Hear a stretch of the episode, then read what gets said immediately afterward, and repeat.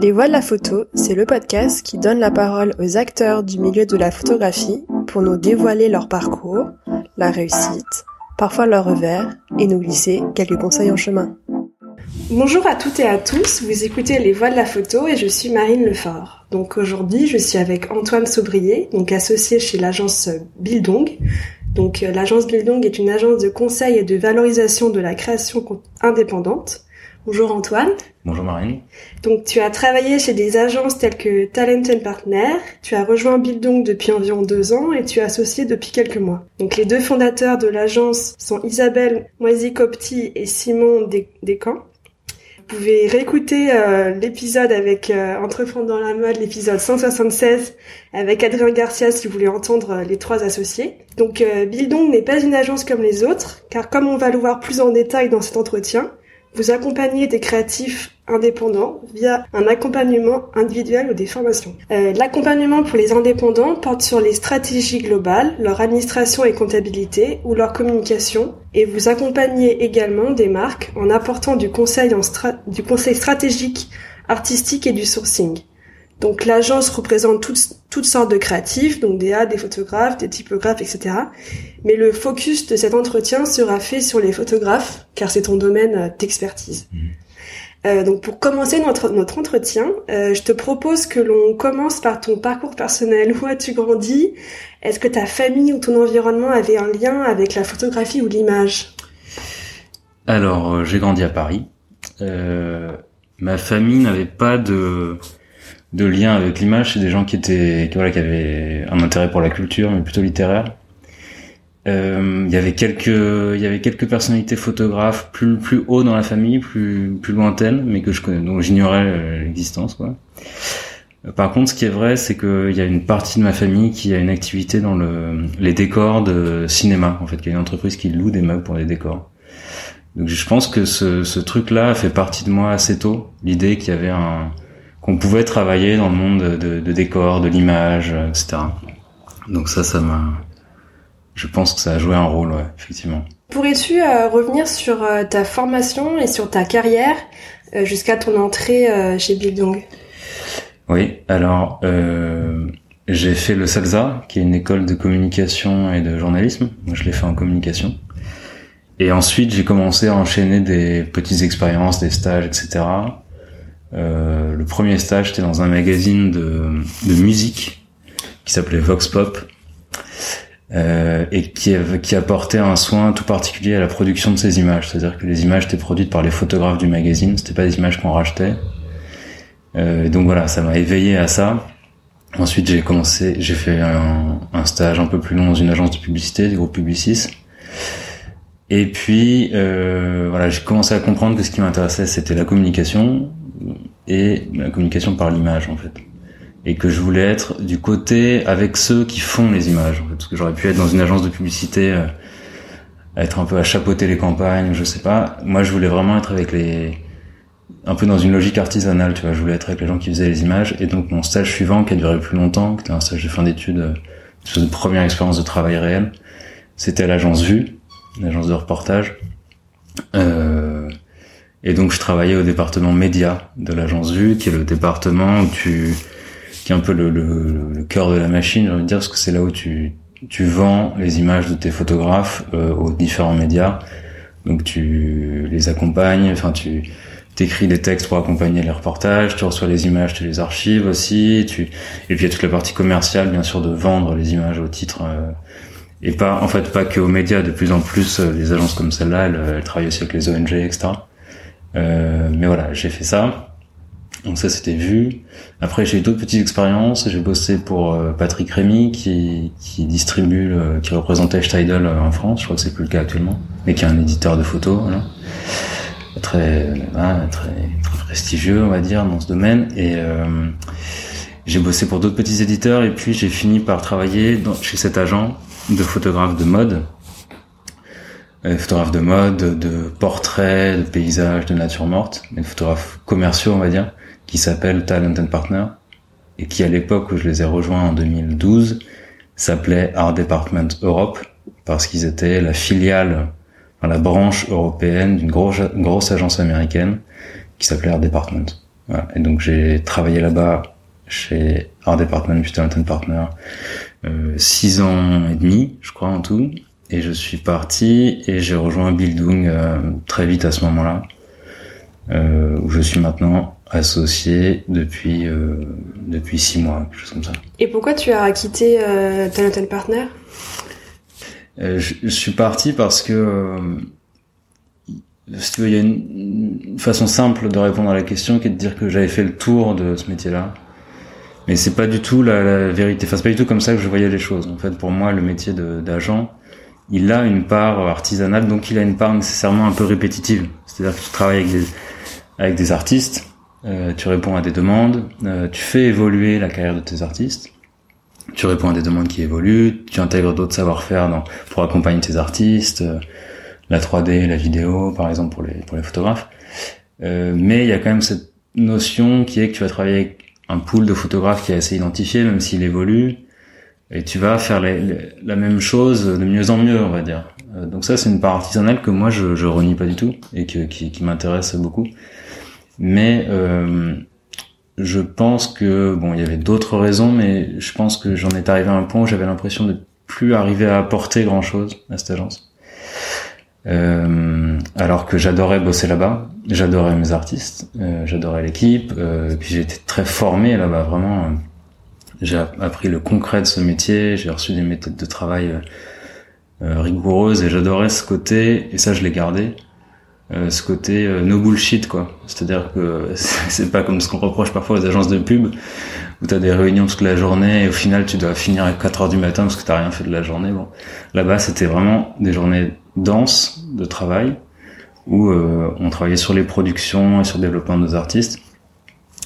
Mais il y a un moment où ouais, j'ai eu l'impression de plus arriver à apporter grand chose. Je manquais un peu de, de perspective. Je crois que j'avais besoin un peu de, de pouvoir être à un autre niveau dans le processus créatif.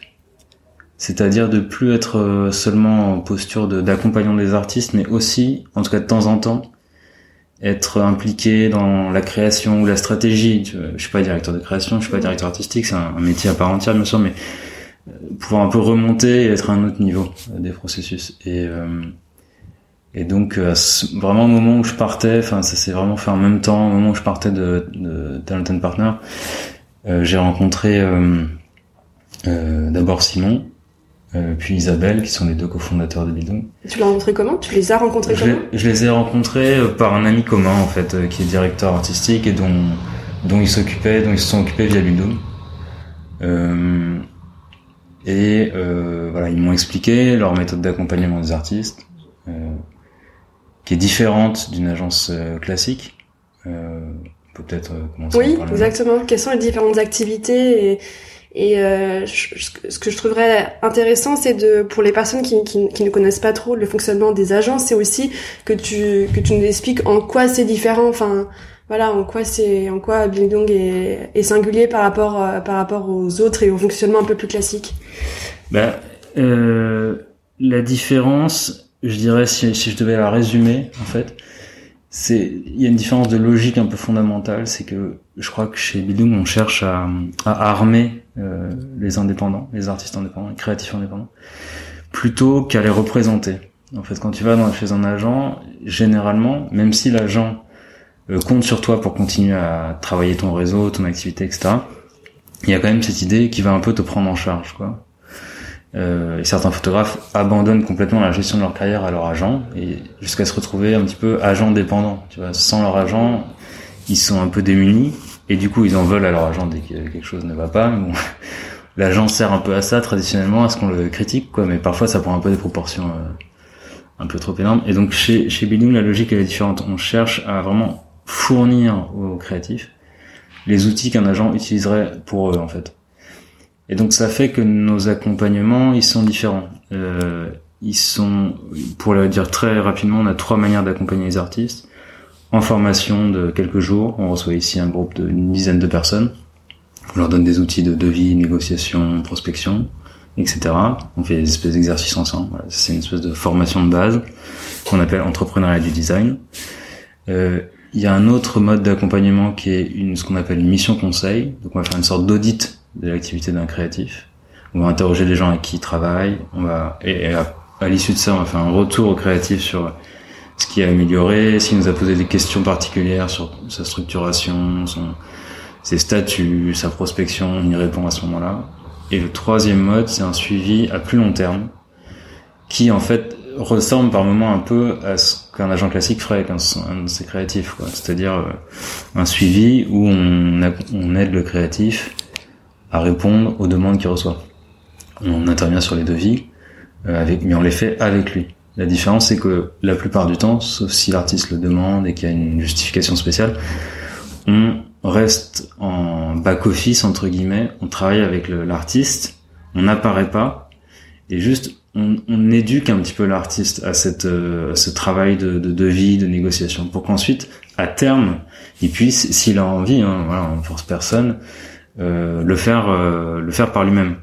Donc euh, voilà, je dirais que c'est c'est ça la, spécificité en fait, c'est vraiment un, changement de, de, paradigme un petit peu. Et ça fait qu'on a des collaborations a priori plus courtes avec nos artistes, qu'on n'a pas vocation à les garder comme un agent euh, a plus vocation à garder longtemps euh, ces artistes. Et puis il y a aussi autre chose qui est assez fondamentale, c'est que comme on n'est pas un agent classique d'artiste, on intervient aussi directement auprès des marques.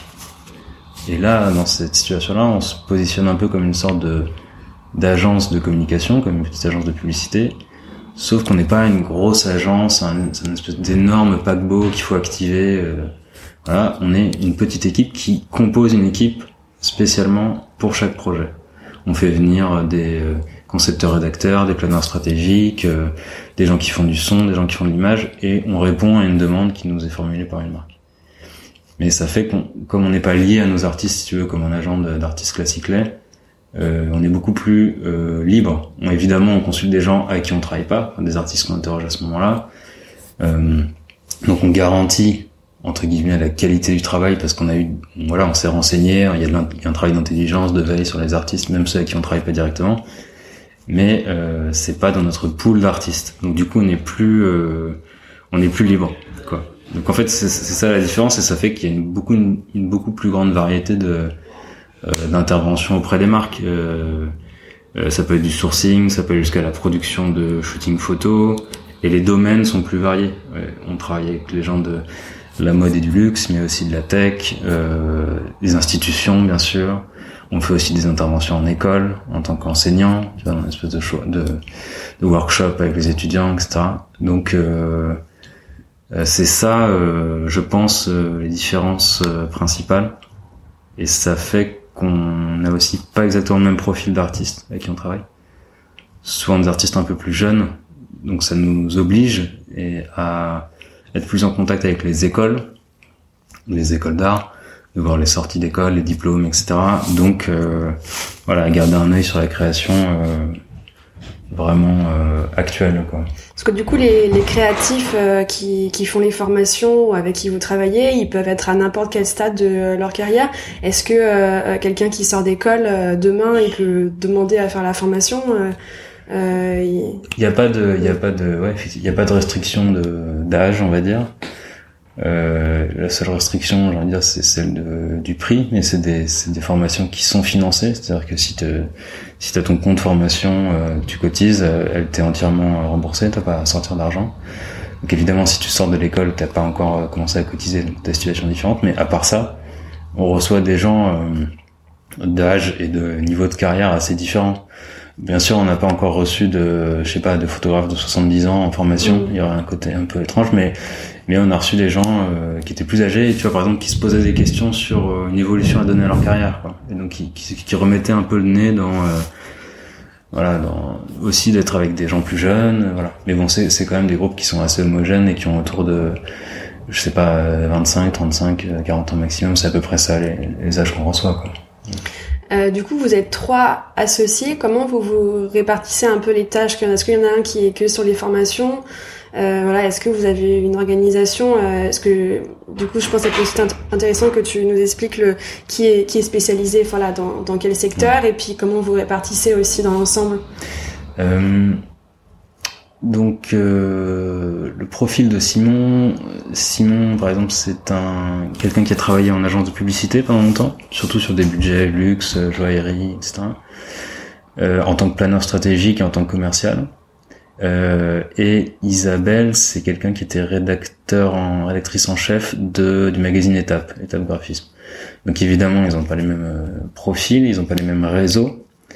Euh, et partant de ça, euh, ils travaillent pas exactement sur les mêmes choses, mais en fait, on met tous entre guillemets pour l'instant euh, la main à la pâte en ayant nos propres domaines. C'est-à-dire, euh, il y a des gens qui nous aident en back office sur les formations, sur l'aspect administratif. Et après, euh, Simon, Isabelle ou moi, je vais commencer à le faire aussi. intervenons pendant les formations sur des sujets sur lesquels on est légitime, si tu veux. Et après, sur chaque projet, il y a souvent une partie créative et une partie euh, financière, commerciale.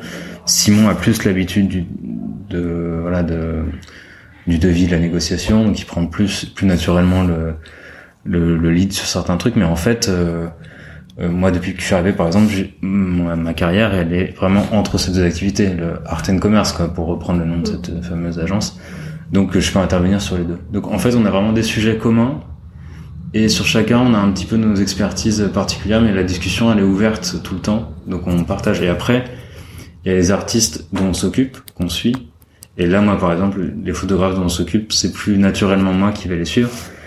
Mais ce qui est très intéressant, c'est que justement, comme ici, il y a par exemple Isabelle et Simon, et pas que un agent de photographe comme moi, euh, eux, ils ont, ils ont sans cesse des choses à m'apprendre sur euh, collaborer avec des talents comme euh, les designers, euh, les directeurs artistiques, euh, les gens qui font de la 3D. Voilà. Et donc ça, ça, ça me permet d'enrichir en fait moi ce que je peux apporter au photographe en tant qu'agent de photographe un peu plus classique. Voilà. C'est comme ça qu'on se partage. Est-ce que tu as vu euh, des grandes évolutions dans le métier de photographe, dans leur façon euh, d'aborder des sujets?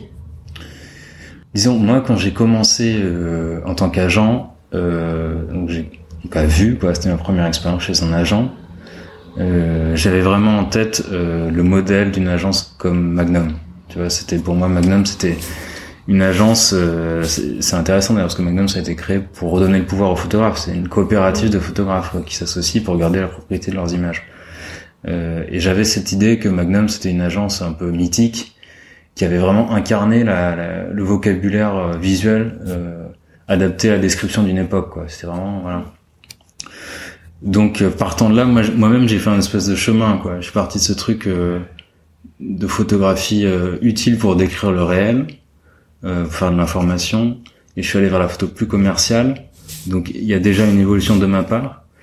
Et après, je vois effectivement les photographes qui, qui... donc j'apprends de nouvelles choses constamment, quoi. Et, et je vois les photographes qui évidemment évoluent euh, et savent qu'on peut plus raconter une histoire euh, comme avant. Et en fait, moi, ça, c'est pas mal d'avoir eu cette expérience dans le reportage parce que je voyais le reportage qui était un peu par certains aspects un peu sclérosé un peu arc-bouté sur une espèce de vieille, un vieux vocabulaire de description du réel et ça marchait plus en fait. Et, et les gens comprenaient pas pourquoi les, les titres de presse n'achetaient plus de photos de reportage. Il y avait aussi peut-être parce que c'était plus la façon de décrire le monde quoi qui, qui était voilà. Et, euh, et en photo commerciale je pense que c'est pareil il y a des modes et euh, tu fais plus une photo de, de n'importe quelle d'une nature morte la même quoi. Un même produit tu photographies plus pareil qu'avant. Donc il y a des nouvelles données il y a la 3D le digital en général euh, le film euh, d'autres types d'influences euh, une imagerie qui bouge euh, donc euh, effectivement je bah, je dirais que la 3D c'est un peu le c'est un peu le lieu commun de ouais de l'évolution de, de, des photographes qui, qui mais qui doivent aussi c'est intéressant puis les photographes, ils doivent se positionner en fait par rapport à la 3D. C'est-à-dire que souvent maintenant, ils sont mis en compétition par rapport à des gens qui pourraient faire de la 3D. Et ils doivent, quand ils sont photographes, ils doivent défendre l'apport de, la, de la photographie qui est d'une autre, d'une autre nature par rapport à la 3D. Et là, c'est bien d'ici chez Bidung avoir des gens qui ont pratiqué les deux, enfin connaissent les deux, peuvent accompagner les deux, parce qu'on est capable de voilà de mieux mieux comprendre les problématiques des clients pourquoi il serait amené à faire appel à de la 3D plutôt qu'à de la photo, etc. Donc comment comment ça a plus de sens de défendre la photo? Euh, Est-ce que ça apporte à leur marque, etc.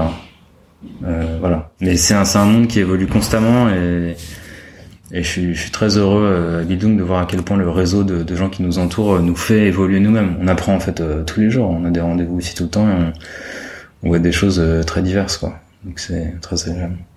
Euh, quelles sont les grandes évolutions, euh, donc en particulier les, les, difficultés et les opportunités euh, des prochaines années que tu vois dans ton métier d'agent? Je pense qu'il y a, il y a plusieurs, il y a plusieurs choses. je pense que tout l'enjeu pour un agent, c'est de rester cette espèce de d'îlot de stabilité et de de présence en fait, ouais, stable, quoi, récurrente pour tes artistes alors que eux-mêmes euh, évoluent de plus en plus vite. Et je dirais que en fait, il faut savoir, euh, nous en tant qu'agents, incorporer de nouvelles, euh, de nouveaux types de métiers, de nouveaux, de nouvelles compétences. tu vois, par exemple, on parlait de la 3D, le cas du photographe qui veut se former à la 3D et qui veut incorporer la 3D dans sa pratique, ça c'est tout un, un défi pour un agent, parce que ça veut dire que lui-même il doit savoir de quoi il s'agit. Euh, et t'as les demandes des marques qui évoluent, bien sûr. Elles demandent plus de flexibilité. Souvent, les budgets sont plus les mêmes qu'avant. Et je pense que le Covid, la période qu'on traverse, a été un moment un peu de, à la fois d'accélérateur, de, révélateur, un peu de loupe, en fait, euh, sur certaines de ces mutations. Et, euh, et c'est intéressant, euh, c'est intéressant pour ça. Je pense que le métier d'agent, il va peut-être se limiter, le métier d'agent classique va peut-être se limiter à un plus petit nombre d'artistes un plus petit moment de carrière dans la carrière des artistes, mais qu'autour de ça il y a des, des formes d'accompagnement à, à, inventer en fait, euh, et que c'est ça qu'on c'est ça qu'on essaie de faire. Et ce moment de crise, c'est aussi un moment de d'invention, d'inventivité qui est, qui est assez passionnant pour les set designers par exemple. Euh, voilà pour les gens qui faisaient des défilés de mode. Enfin, il y, a, évidemment il y a plein de métiers qui ont dû se réinventer le temps du Covid, mais je pense que ça va laisser des des traces. Euh, voilà. Quels sont les axes de développement euh, pour les prochaines années, par exemple pour, pour 2021 euh, euh, Quelle est la direction que vous souhaitez donner à, à Bildung Alors, il y a, y a, plusieurs choses, même si nous, le modèle, il reste ouvert, on n'a pas une vision figée dans le marbre de là où on veut être. Il y a plusieurs points. Bah, déjà, on, on, est content de pouvoir retravailler avec les mêmes clients, d'obtenir une sorte de récurrence, que le, le Bildung a été fondé mi-2016. Donc euh, quand on voit que les clients reviennent, parfois avec d'autres types de demandes, on, comprend qu'on a réussi à les satisfaire quoi sur un, sur certains plans. Donc ça c'est aussi un objectif d'avoir des clients récurrents. Euh, L'internationalisation aussi, je pense que c'est un objectif et ça se fait aussi parfois avec les via les artistes qu'on accompagne qui ont des demandes de clients extérieurs et nous ça nous permet nous étrangers je veux dire nous ça nous permet d'enrichir aussi. Et on a aussi des projets, on, on pense à un lieu physique par exemple pour euh, recevoir nos formations, parce que là on, est, on les fait dans nos bureaux qui, tu l'as vu, sont très, sont, voilà, sont spacieux, etc. Mais on pense peut-être à un lieu de résidence qui soit pas dans Paris. Tu vois, le Covid, ça, ça a fait beaucoup sortir les gens de, de Paris. Et on pense à ça, avoir un lieu qui soit un lieu de travail, un lieu de résidence, euh, de workshop, euh, voilà, ça c'est une chose. on pense aussi à quelque chose qui est pas exactement un média, mais qui sera un espèce de contenu de média qu'on est en train de de créer euh, on ferait des espèces de, pro, des interviews de profils un peu éminents de nos professions pour avoir les, analyser avec des grands DA par exemple euh, la gestion stratégique de leur carrière. C'est vraiment sous cet aspect-là pas l'aspect créatif parce que ça on pense qu'il est couvert par plein de, plein de différents médias mais euh, et voilà, a d'autres projets. On pense aussi à une autre manière d'accompagner les artistes qui serait peut-être euh, une sorte de structure d'investissement pour les aider au départ quand ils, je sais pas, quand un studio euh, se monte ou que quelqu'un a une idée de tel objet design, voilà. On, participerait à ça d'une manière ou d'une autre. Ça, c'est les axes un peu que je vois.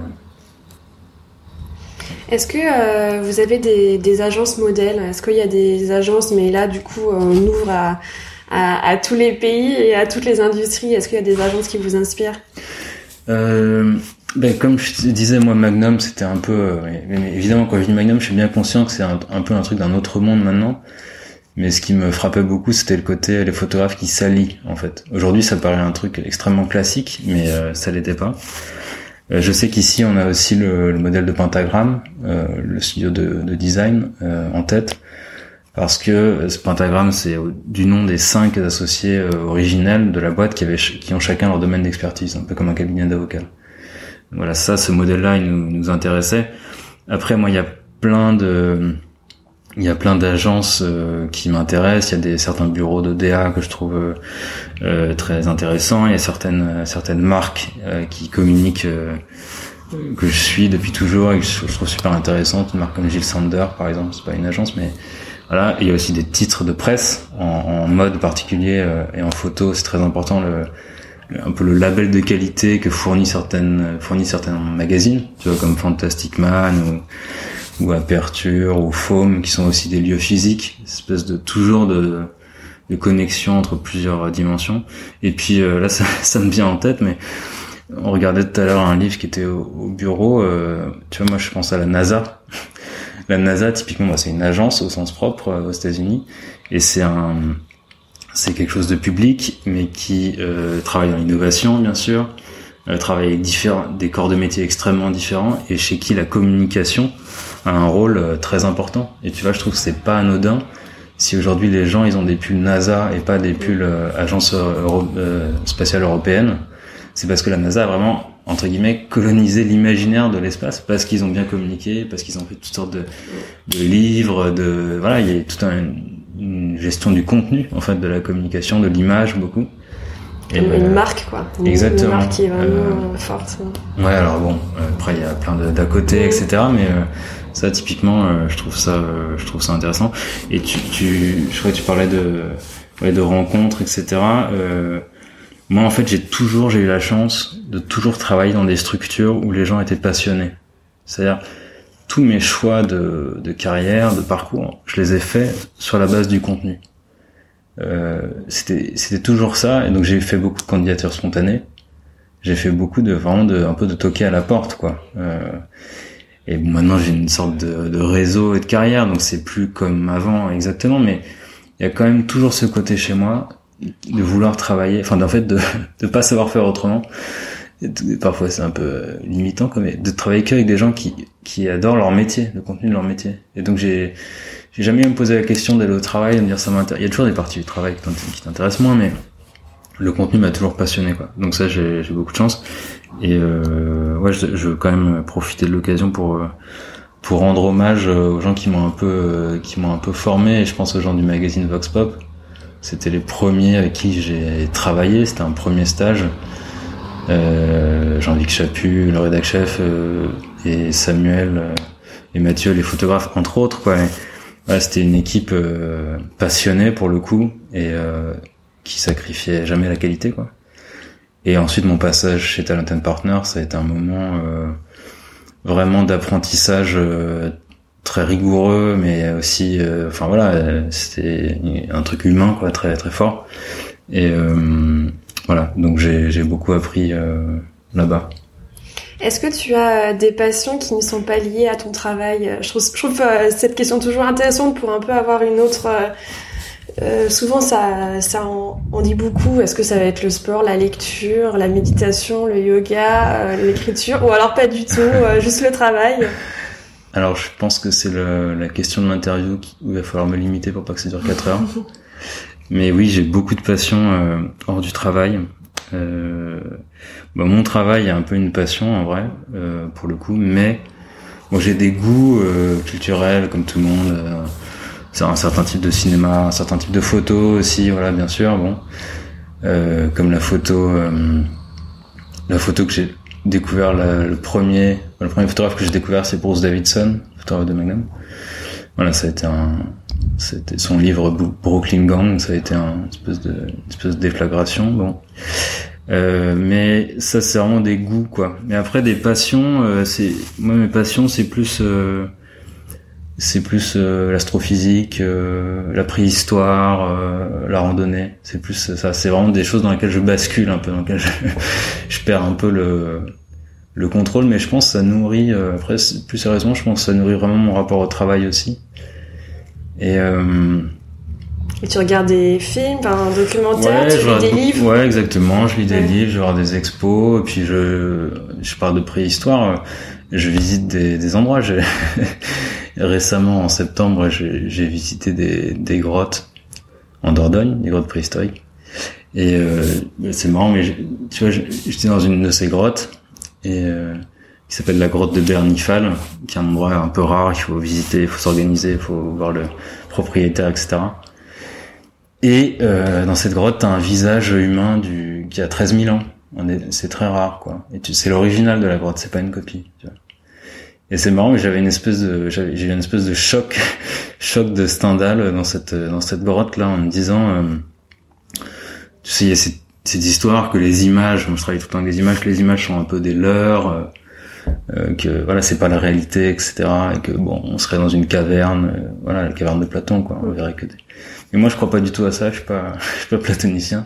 Je crois que le réel, c'est à l'intérieur de la grotte. Et tu vois, là, j'étais dans cette grotte avec, dans cette caverne, et je voyais ce ce visage, cette image. Je me disais voilà, c'est les images, ça nous fait réfléchir. C'est le, le, début de ouais de, de l'intellect en fait. Ça part toujours d'un d'un du sensible en fait. Donc euh, c'est pour ça que moi les images me continuent à me faire euh, avancer quoi dans mon travail.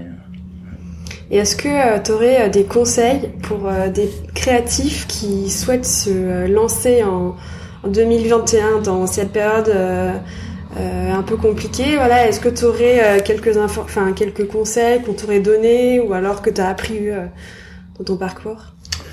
J'ai envie de dire en apparence ça promet pas d'être facile parce que il y a beaucoup de monde quoi. Et en même temps, on a toujours et même encore plus besoin d'images.